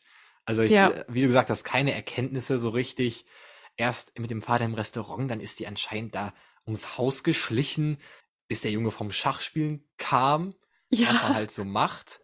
Ähm, Dachte ich mir auch so, alles klar. Ähm, vielleicht stimmten die Sachen ja und man hat das an die wahre Geschichte angelehnt, mhm. aber da hat man ja auch dann mega äh, ein Klischee so aufgemacht, ja, und äh, die, die Menschen in Russland, die spielen halt nur Schach so. weißt du, was ich meine? Das, ja, ja. Was soll das denn jetzt? Hä? Also die ganze, ähm, warum hat dann Vivian auf einmal so ein, hab ich auch nicht verstanden, so ein Köln-Trikot an oder was? Hä? Also die, da hatte ich nur Fragezeichen im Gesicht die ganze, äh, die ganze Folge lang. Aber danach die Folgen wurden ja wieder ähm, besser und diesen und auch am Anfang diese komische, was sollte eigentlich diese, dieses Narrativ von, äh, von der russischen Mafia, die da irgendwas mit zu tun hat, was ja sich als Vorstellung von Vivian nur rausgestellt hat, so? Oder das habe ich auch irgendwie. Oder die Villa, man kennt's, man wohnt in einer Asbestvilla und die wird abgerissen oder so. Hä? Und man wohnt da aber noch. Also ich habe, also das war, äh, die hätten wir echt streichen können, die Folge. Gehen die erstmal auch so richtig typisch dass man sich einfach so eine Bockwurst bei so einem Metzger holt, so man kennt's. Und der natürlich dann erstmal so rassistische Statements raushaut, der Metzger. Und dann äh, gehen die zum Kaffee trinken und natürlich hört er einfach so eine Frau mit und kennt natürlich dieses Mädchen noch von früher. Und dann natürlich. treffen sich auch alle alten Schulkameradinnen erstmal in so einer Kneipe, weil die alle noch da sind. So fand man hat so versucht, so Anna, die sich ja wirklich in, gegen so äh, Klischees äh, abschirmen wollte, weil sie auch ihren Namen mhm. geändert hat und so. Und dann haut man in dieser Folge irgendwie in zweierlei Hinsicht da so ein bisschen rein. Dachte ich mir, ja. so, hä, wer war denn dafür verantwortlich? So, ich, ich kann mir auch voll gut vorstellen, dass äh, wir halt auch dass uns das natürlich nur so auffällt, weil wir selber aus Deutschland kommen, dass wenn ja. wir so andere Länder sehen, ich kann mir vorstellen, dass richtig viele Franzosen sich auch mega nerven über Emily in Paris und so Geschichten. Ja. Oder irgendwie Leute, die in, die in England wohnen, mega äh, dann das, das gleiche bei, bei Sherlock oder kann äh, ja. Richard oder so Sachen haben. Machen wir mal weiter, reden wir mal ganz kurz über Vivian, ja. ähm, die Reporterin. Übrigens die eine der wenigen Personen, die nicht den gleichen Namen hat wie ihr reales Vorbild tatsächlich. Ja, stimmt. Fand ich, Vivian war nur so Mittel zum Zweck. Das soll jetzt nicht abwertend klingen, weil es in der Serie Sinn macht, weil man, finde ich, ihr nicht noch mehr Raum hätte geben sollen weil sie im Endeffekt nur dafür da war, dem Zuschauer, also uns, die Story zu erzählen und das, die Aufgabe ist ja auch nachgekommen. Ich weiß nicht, warum man noch diese Geschichte mit der Geburt da eingefügt hat und ihrer äh, Reputation, die sie ja erreichen möchte. Das dachte ich irgendwie so, okay, ähm, einfach um vielleicht ein bisschen noch den Druck auszuüben. So, sie hat auch Druck, dass diese Geschichte fertig wird. Ähm, mhm. Aber so richtig spannend fand ich ja nichts. Süß fand ich aber ihr Skibirien da mit diesen drei älteren ähm, Redakteuren, ja. Redakteurinnen, die waren einfach Kult. So, also die habe ja. ich, die habe ich echt gemocht, muss ich sagen. Ja, ähm, die mochte ich auch total.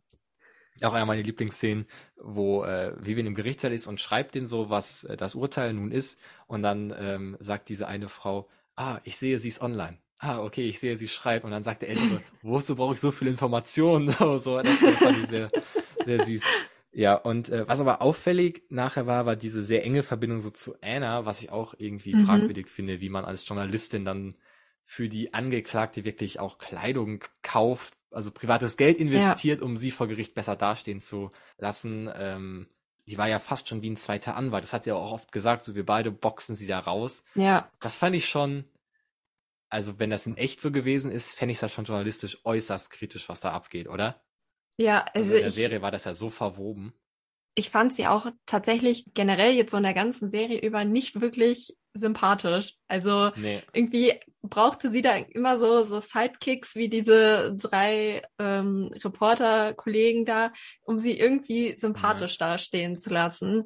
Ich fand irgendwie ihre Ansichten bezüglich Anna, beziehungsweise wie sie, wie persönlich sie da dann sich doch hat involvieren lassen, dass Ja. sie halt so Kleidung und sowas dann für sie kauft, fand ich extrem fragwürdig. Also ich kann es irgendwo nachvollziehen, dass sie halt so total ehrgeizig war, diesen Artikel fertig zu machen. Und ich meine, es ist halt so ihr Job und für sie stand da ja halt auch irgendwie vieles auf dem Spiel. Ja. Aber ich fand dann irgendwie die ganze Geschichte dann auch um die Schwangerschaft herum, fand ich halt echt grenzwertig. Also wo sie dann Ja. irgendwie dann in einer der späteren Folgen auch irgendwie ins Krankenhaus musste, weil sie da irgendwie frühzeitig Wehen oder sowas bekommen hatte. Und Ja. die Ärztin dann auch so meinte, so, ja, ne, ruh dich mal aus und so, kein Stress, keine, keine krassen Bewegungen oder weiß was ich nicht alles.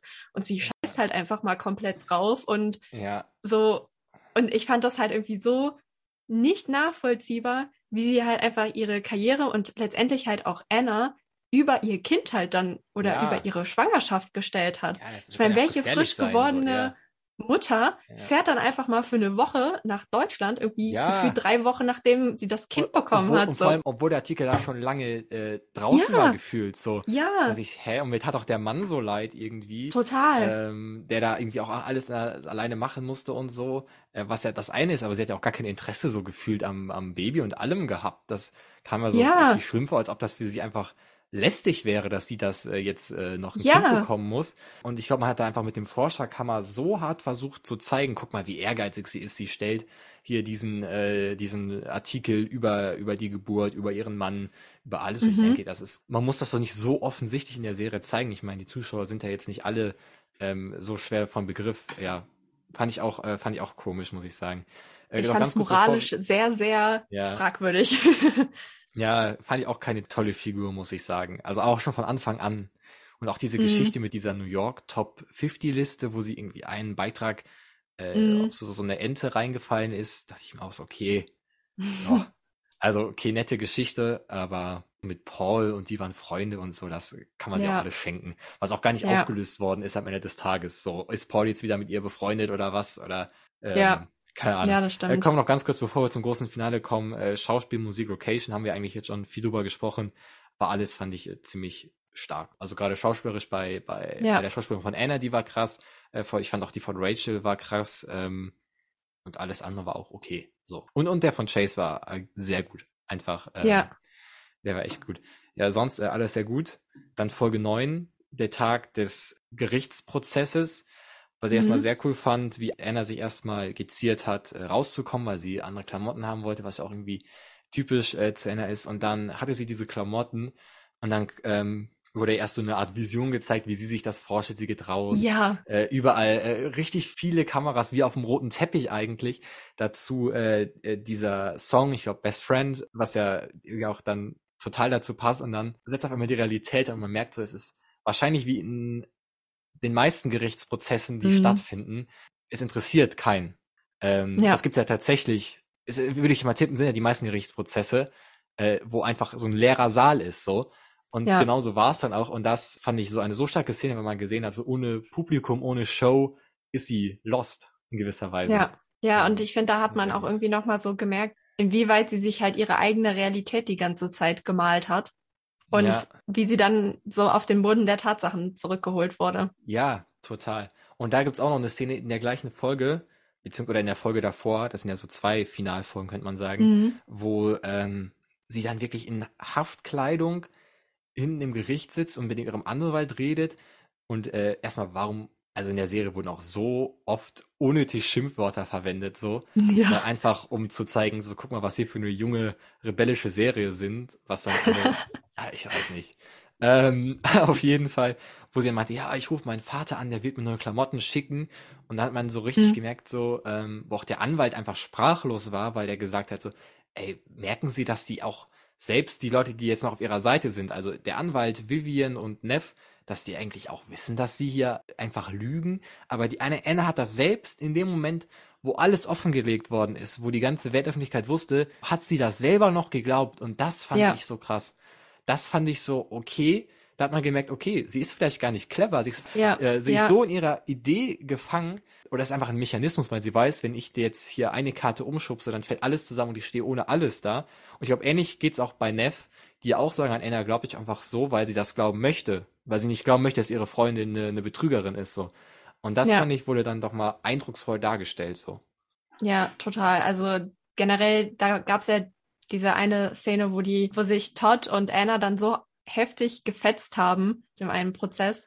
Und ich fand das so eine starke und so dynamische Szene, aber ich fand es wirklich krass. Irgendwie, dann gab es ja auch irgendwie eine Stelle, wo, dann, wo er dann wirklich gefragt hat, ja, glaubst du das wirklich, was du mhm. uns hier allen ja. erzählst? Und, und ich fand das, ich fand das so krass auf so verschiedenen Ebenen. Das war, das war wirklich heftig. Ich fand auch krass, wie sie bei der Urteilsverkündung, ähm, obwohl er ja die für sie beste Taktik gewählt hat und zwar gesagt hat, so, das war alles so ein Traum, sie war gar nicht nah da dran, man richtig gemerkt, mhm. wie sie das persönlich so hart getroffen ja. hat, obwohl es ähm, jetzt rein abstrakt für sie die das Beste ist, was ihr passieren kann, dass sie weniger Strafe bekommt. Aber sie war so getroffen, dass jetzt der ganzen Öffentlichkeit gesagt wird, so, ey, sie hat gar nichts drauf. Und das fand ich auch krass zu sehen. Und da hat man auch gemerkt, darum geht es ja auch für sie. Man hat ja selbst in den Szenen im Gefängnis gesehen, dass sie wollte ja diesen VIP-Raum haben und so und mhm. äh, also diesen Medienraum.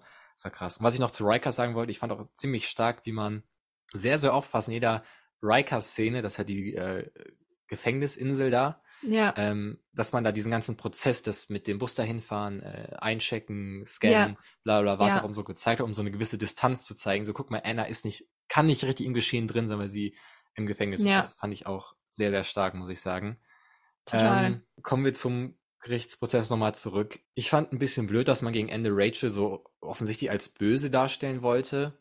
Warum macht ihr das? Warum macht ihr das so einseitig am Ende dieser Serie? Weil ihr habt ja. Es hat so den Anschein gehabt, als ob man diese Balance halten wollte. Und warum lasst ihr nicht den Zuschauer am Ende des Tages nicht die juristische Entscheidung fällen? Weil da gibt es, denke ich mal, ganz klare ähm, mhm. Ich weiß nicht, wie es Amerika ist. Keine Ahnung, das kann ja keiner von uns beurteilen, wie fair dieses Urteil ist.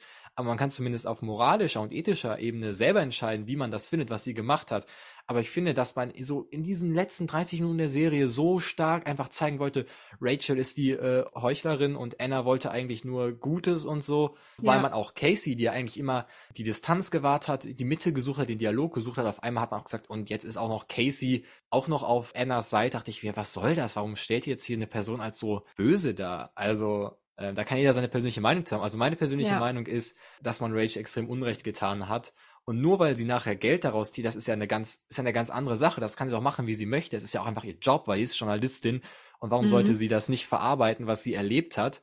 Also weißt du, was ich meine? Ja. Sie hat jemandem Geld geliehen, offensichtlich, und das nicht zurückbekommen und hat dann einfach logischerweise das zur Anzeige gebracht äh, damit sie ihr Geld zurückbekommt. Und sie hat ja Anna so viele Chancen gegeben, ihr das vorher zurückzugeben. Ja. Weißt du, was ich meine? Also ja. diese Meinung jetzt mal außen vor gelassen, aber wie man das in eine Richtung drängen wollte, im Finale fand ich blöd. Ja, das, das fand ich auch tatsächlich, wie einem da als Zuschauer gefühlt auch irgendwie so ein bisschen die Meinung aufgezwungen wurde.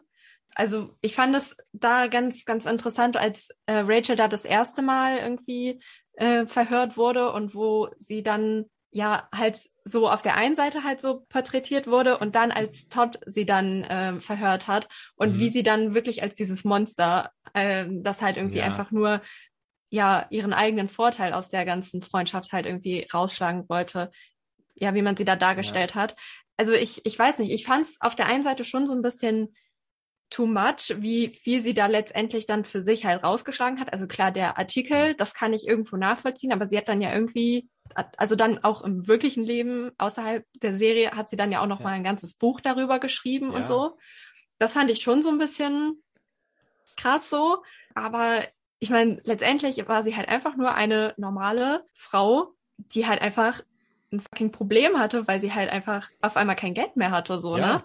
Ja, auch dieser seelische Schaden, der bleibt. Mhm. Ist, ich finde, das ist so ein bisschen äh, eine falsche Rechtfertigung zu sagen, nur weil jemand äh, finanziell äh, stark aufgestellt ist oder finanziell keinen Schaden genommen hat, ist das okay, wenn man das macht. Genauso wie man auch gefühlt das bei, bei Nora und gemacht. Natürlich ist, ist Nora mega reich, Ja. so, aber es ist ja trotzdem illegal vielleicht oder, oder ja, Ja. nicht okay, was da passiert ist. Weißt du, was ich meine? Ja, Und ich ja, fand, total. dann wurde irgendwie so eine ganz krasse Schwarz-Weiß-Zeichnung, so die bösen Reichen, ähm, die bösen Reichen, die wollen nur äh, alle abzocken, nur das Geld. Ähm, und auf der anderen Seite, und die gute Anna ähm, ist von ganz unten gekommen und äh, hat sich das erarbeitet. Es war so ein bisschen das Narrativ und auch dieses Schwarz-Weiß-Zeichnen. ja, Neff dieses American. Dream so. Ja, Neff ist Auch. die Gute, die immer zu ihrer Freundin gehalten hat. Das ist wahre Freundschaft. Und Rachel wollte nur Geld. Und okay, Neff wurden Mhm. auch nicht irgendwie 50.000 Euro oder 20.000 oder wie viel auch immer äh, weggenommen.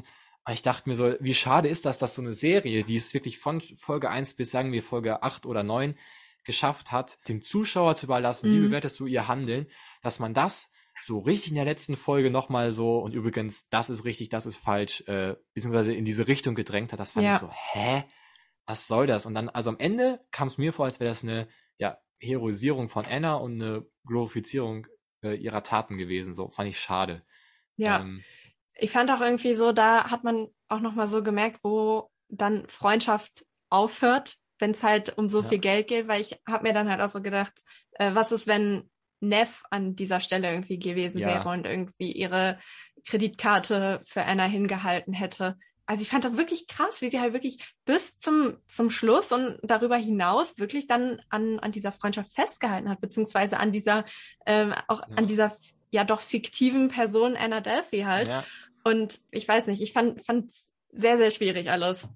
Ja, und auch, by the way, wie wurden denn diese Reaktionen der Jury einfach so richtig überzogen dargestellt bei Rachel? Ja. Angeblich haben so vier, fünf geweint und es wurden so Taschentücher rumgereicht. Und als dann Rachel am nächsten Tag verhört worden ist von Annas Anwalt, haben die irgendwie so spöttisch so gegrinst oder so. Also so ja, richtig das, so. das war ja auch so wieder richtig, dieses so. wir machen so eine richtig offensichtliche Jury hier, Ja, so, die nur die so diese zwei Extremen kennen. Weißt du, was ich ja, meine? Das war genau. so, hä? Wo dann ja ähm, auch wiederum das Bild der Zuschauer total durchgefärbt worden Ja, ist. ja. Also, Also schwierig. Finale, Finale fand ich schwierig. Ich sag ganz kurz, wir kommen gleich zur großen Punktevergabe hier reingeschaut. Äh, was ich auch noch sagen wollte, natürlich kann man das erstmal als fiktiv in dieser Serie abstempeln, so. Weil das finde ich auch vollkommen okay, dass die Serie gesagt hat, wir wollen aus wahren Begebenheiten das äh, ja irgendwie so dramaturgisch äh, umschrauben, dass das eine gute Serie ist. Das ist auch vollkommen okay. Man hat auch sehr kreativ immer durch diese, äh, die Geschichte ist vollkommen wahr, bis auf die Teile, die frei erfunden sind, wurde immer so anders Mhm. äh, ein- eingebettet, auch sehr kreativ umgesetzt, finde ich. Ähm, das ist, finde ich, finde ich ja vollkommen okay, solange man sich als Zuschauer so bewusst ist, das darf man eben nicht eins zu eins übertragen auf die realen Personen. So, die Anna, die wir gesehen haben, ist nicht die Anna, die im realen Leben existiert. Die Rachel ist nicht die re- reale Rachel und so weiter und so weiter. Ähm, also für mich war das eigentlich klar und ich denke, ich kann das auch ziemlich gut trennen, dass wir jetzt hier nur über die Serie gesprochen haben. Aber ich könnte mir vorstellen, dass ganz viele Zuschauer diese Trennung gar nicht hinbekommen, weil ich war mal Ja. einfach so, weil ich so interessiert war, wer, sind denn die richtigen Personen? Es wurde, glaube ich, am Ende wurde das auch ganz kurz noch so thematisiert, so. Das sind Ja, die echten, genau. das unechten. Was ich aber auch komisch fand, weil man hat das so in dieser, ähm, das kennt man ja oft aus so Filmen, weil das irgendwie vielleicht dann, die Dreharbeiten waren beendet und dann fügt man das als Text ein, dass man angeschlossen an die fiktiven Figuren die realen weiteren Werdegänge gezeichnet hat, hat das nochmal vermischt Ja. irgendwie. Weißt du, was ich meine? ja, ja, Man total. hat für mich diese, zum Beispiel diese fiktionale Neff und hat dann geschrieben, die echte, bla bla bla, studierte nach dem Prozess, äh, ging nach Los Angeles in die Filmwirtschaft oder so. ja, ja, äh, genau. Was das auch komplett vermischt hat. Man hätte das vielleicht nochmal viel offensichtlicher für die Zuschauer machen müssen. So, das ist einfach eine fiktive Serie, die sich an groben Linien von etwas Realem orientiert. Ähm, und was ich jetzt sagen wollte, ich war dann auf diesen Instagram-Accounts äh, der, der realen Person. Und wenn du wirklich mal in die Kommentare gehst, ähm, man merkt so richtig, welche Kommentare älter sind und welche seit dem Erscheinen der Mhm. Serie geschrieben worden sind. Und denke ich so, könnt ihr das denn gar nicht trennen, was hier abgeht?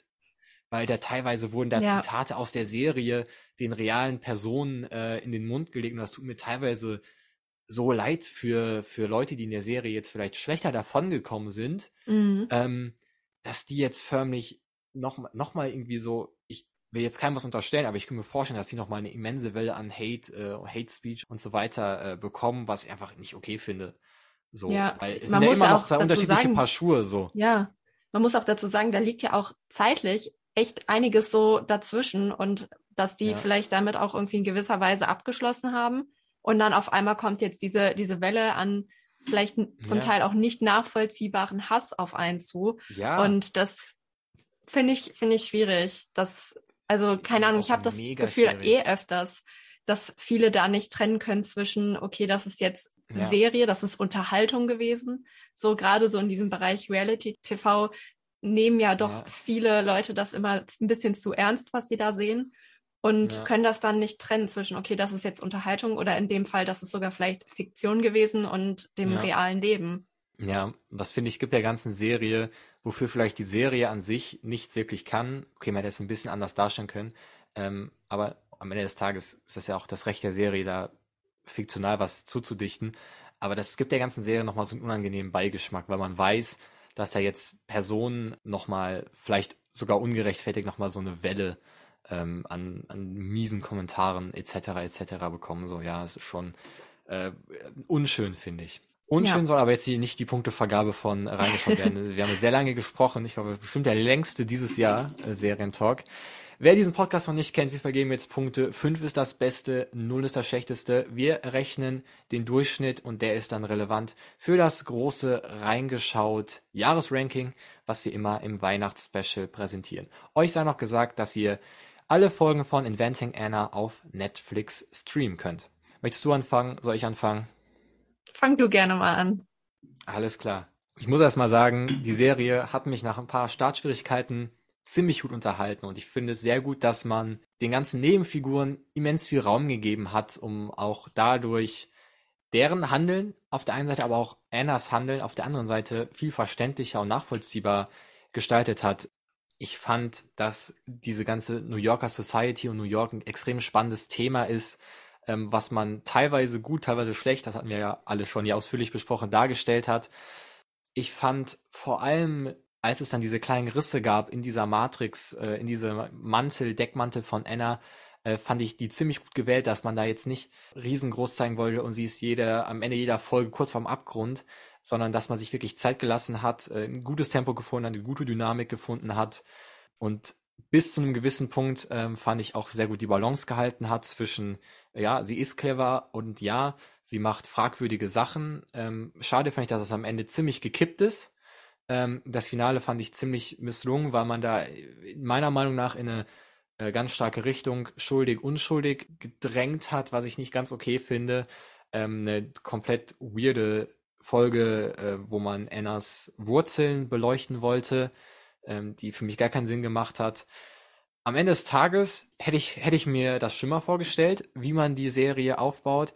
Aber ich muss wirklich sagen, gerade das in Marokko war einfach, hat mich extrem unterhalten ja, die Serie ist irgendwie immer zwischen, äh, sie kriegt das sehr gut hin und auf der anderen Seite, sie äh, ist dann sehr eindimensional. Ähm, ich würde sagen, ich gebe Inventing Anna, mh, hm, ja, 3,25 Punkte. Okay. also ich fand die Serie an für sich, fand ich sie gut. Ich habe mich auch die ganze Zeit eigentlich gut unterhalten gefühlt ja, gut, die Serie wurde ja auch von Shondaland produziert, also ja. ähm, die ja unter anderem Grey's Anatomy, Bridgerton und sowas gemacht hat. Von daher, ja. ähm, man hat halt schon gemerkt, so wer dahinter stand, so deshalb, ja. ich habe mich schon gut unterhalten gefühlt die ganze Zeit. Ich fand halt, manche, manche Brüche waren mir halt irgendwie einfach zu stark, wie wir das auch vorhin ja thematisiert hatten, als sie da auf einmal ein komplett anderes Umfeld hatte.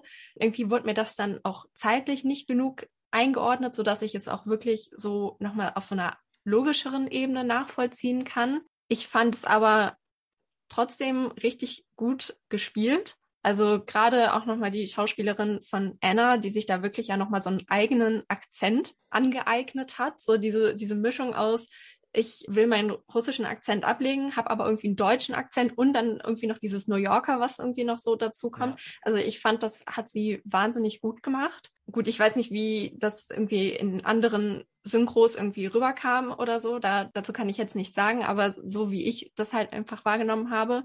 Ich fand viele Charaktere einfach, einfach nicht sympathisch so. Gut, da weiß ich halt mhm. nicht, das kann ja dann jeder für sich so nochmal so sehen.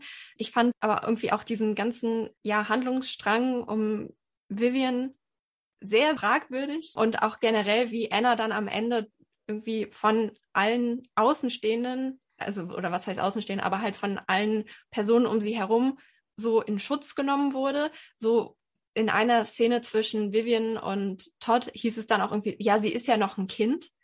Und mhm. das fand ich super schwierig, wie damit dann umgegangen wurde, weil ich meine, sie war ja auch zum Zeitpunkt der, der Gerichtsverhandlung ja irgendwie Mitte 20 oder so. Und mit Mitte 20 halt so, ja, dass die Taten da so in Schutz genommen werden und sie als Person da so in Schutz genommen wird. Sie ist volljährig, sie ist trotzdem ein erwachsener Mensch und ähm, das fand ich irgendwie so, so ein bisschen schwierig, auch wie, wie du das vorhin auch nochmal meintest, dass es halt irgendwie da auch ein bisschen zu glorifiziert wurde oder sie ein bisschen zu als Person zu heroisiert wurde. Und ja, deshalb schwierig würde ich der Serie, glaube ich, 3,5 Punkte geben, weil es an für sich trotzdem gut war. Damit sind wir im Durchschnitt bei 3,375, sperrige Zahl, wenn ich mich nicht verrechnet habe. Ist aber gar nicht so schlecht am Ende des Tages, ist äh, ja ein ziemlich äh, mittelmäßiger Wert. Damit aber momentan auf dem letzten Platz des Serienrankings. Ähm, eine zweite Staffel, denke ich mal, werden wir nicht sehen, würde auch gar keinen Sinn machen. Nee. Ähm, weil, äh, was ich noch jetzt äh, sagen kann, das Format ist ziemlich passend. Also neun Folgen, eine Miniserie ja. ist äh, ziemlich angenehm. Alles klar, Kira, vielen, vielen Dank, dass du heute zu Gast warst. Es hat mir wie immer sehr viel Spaß gemacht. Ähm, wenn ihr jetzt noch mehr von den, mehr aus der Welt der Reichen und Schönen hören wollt, ja, vielleicht äh, zeitlich ein bisschen anders anzusiedeln, dann hört gerne den Serientalk zur ersten Staffel von Bridgerton. Den findet ihr auf dem Kanal. Und wenn ihr jetzt noch mehr aus der äh, Stadt die niemals schläft hören wollt, dann hört euch gerne die Review zu The Flight Attendant an. Findet ihr beides hier auf dem Kanal. In diesem Sinne, vielen Dank fürs Zuhören, bis zum nächsten Mal und ciao.